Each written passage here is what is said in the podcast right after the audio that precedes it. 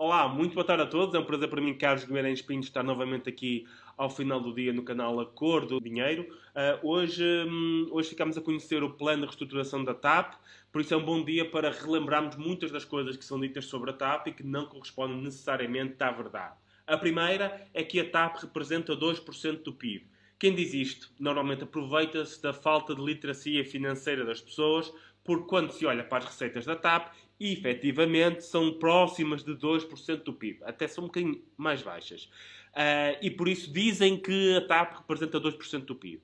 Mas para o cálculo do PIB, não podemos contar só as receitas temos que subtrair também os custos diretos. E quando subtraímos os custos diretos, a, a, o contributo da TAP para o PIB nacional é menos de 0,5%, ou seja, cerca de um quarto daquilo que se diz normalmente.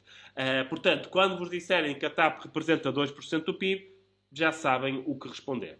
Isto é mentira! A segunda coisa que costumam dizer é que a TAP é a maior exportadora nacional e que por isso é central para o equilíbrio das contas externas. Para percebermos o erro aqui, basta pensar numa empresa que importa 50 mil milhões, uma coisa imensa, uh, de um certo produto e que depois o exporta exatamente ao mesmo preço, uh, também por 50 mil milhões. Esta empresa seria a maior exportadora do país, mas não só não acrescentaria nada ao PIB, como não seria importante para o equilíbrio das contas externas, porque importa exatamente o mesmo que exporta. Não é preciso perceber de economia para perceber isto. A TAP pode ser uma importadora, uma exportadora importante, mas também é uma grande importadora. E na balança comercial não entram só as exportações, entram também as importações do outro lado. E se pensarmos no negócio das companhias aéreas, para além dos trabalhadores, o que é que eles precisam muito? Precisam de aviões e de combustível. Como nós em Portugal não produzimos aviões nem temos poços de petróleo, boa parte destes custos são importações. Em 2019, por exemplo, a TAP gastou perto de 800 milhões em combustíveis, mais ou menos o mesmo que gastou com os trabalhadores.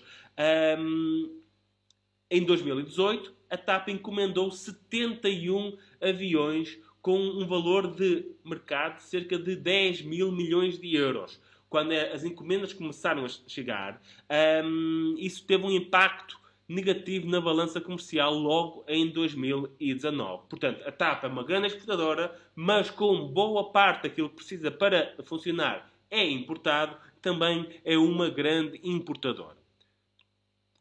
O terceiro ponto é que sem a TAP o setor do turismo iria colapsar.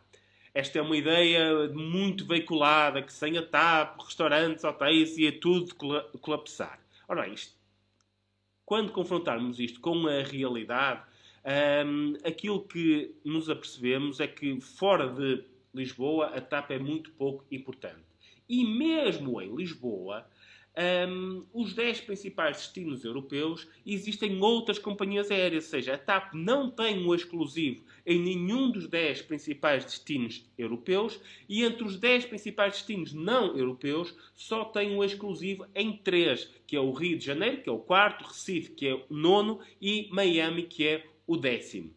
Um, o Pedro Nuno Santos disse que o aeroporto de Lisboa nunca mais recuperaria se acontecesse alguma coisa à TAP esquecendo que aquilo que aconteceu, aquilo, o grande problema do aeroporto de Lisboa nunca foi falta de companhias aéreas a querer voar para lá. Foi falta de espaço para outras companhias aéreas quererem ir. Portanto, se a TAP tivesse menos slots, ocupasse menos espaço, seria rapidamente, em tempos normais, substituída por outras companhias aéreas. E, mas para percebermos melhor isto, podemos olhar para casos extremos. Um, na Hungria, há uns anos, eles perderam a companhia de bandeira. Foi à falência, o Estado não injetou mais dinheiro e podemos ver aqui o que aconteceu quando um, houve a falência da Malev. Efetivamente, houve ali uma estagnação no número de passageiros no aeroporto de Budapeste no primeiro ano, mas nos anos seguintes uh, o número de passageiros cresceu muito mais do que estava a crescer antes. Porquê? Porque em vez daquela companhia aérea ineficiente, aqueles espaços foram ocupados por companhias aéreas mais eficientes que transportavam mais passageiros para o espaço que ocupavam. Ou então podemos olhar para outro caso mais próximo, que é o caso do Porto. É que ali em 2014 a TAP decidiu deixar muitos voos uh, que iam para o Porto, abandonou em parte o Porto e, um, ehm, e o espaço não só foi coberto por companhias estrangeiras, como os passageiros continuaram a aumentar. Ou seja, a TAP desligou-se do Porto, passou a transportar menos passageiros para o Porto e, mesmo assim, o aeroporto do Porto teve crescimentos muito grandes. Portanto, todo este fatalismo hum, não soa muito bem. Quarto ponto é que temos que salvar a TAP por causa dos trabalhadores. Esta é outra falácia. Uh, porque se está a preparar uma injeção de 4 mil milhões de euros e a TAP tem cerca de 10 mil trabalhadores, e se a única preocupação fosse os trabalhadores, quase que podíamos dar 400 mil euros a cada um um, ou metade disso, eu tenho a certeza que os trabalhadores, com 200 mil euros cada um, ficariam muito contentes. Certamente não é por causa deles, porque se fosse por causa deles, não era preciso este montante que está a ser injetado. E para reforçar isso, no plano de reestruturação que foi apresentado hoje, um, anuncia-se um corte brutal na massa salarial. Aliás, hoje um, se não fosse pela barba, quase que se confundiria Pedro Nuno Santos e um, Vítor Gaspar, tal, uh, tão parecidos foram os dois discursos, o discurso de Pedro Nuno Santos hoje em relação à TAP e o discurso de Vítor Gaspar há oito anos em relação ao país. Agora que a TAP voltou a ser discutida, ficam aqui estes esclarecimentos. Uh, podíamos falar de outros argumentos falsos, se calhar fica para outra ocasião. Muito obrigado pela vossa paciência e bom fim de semana.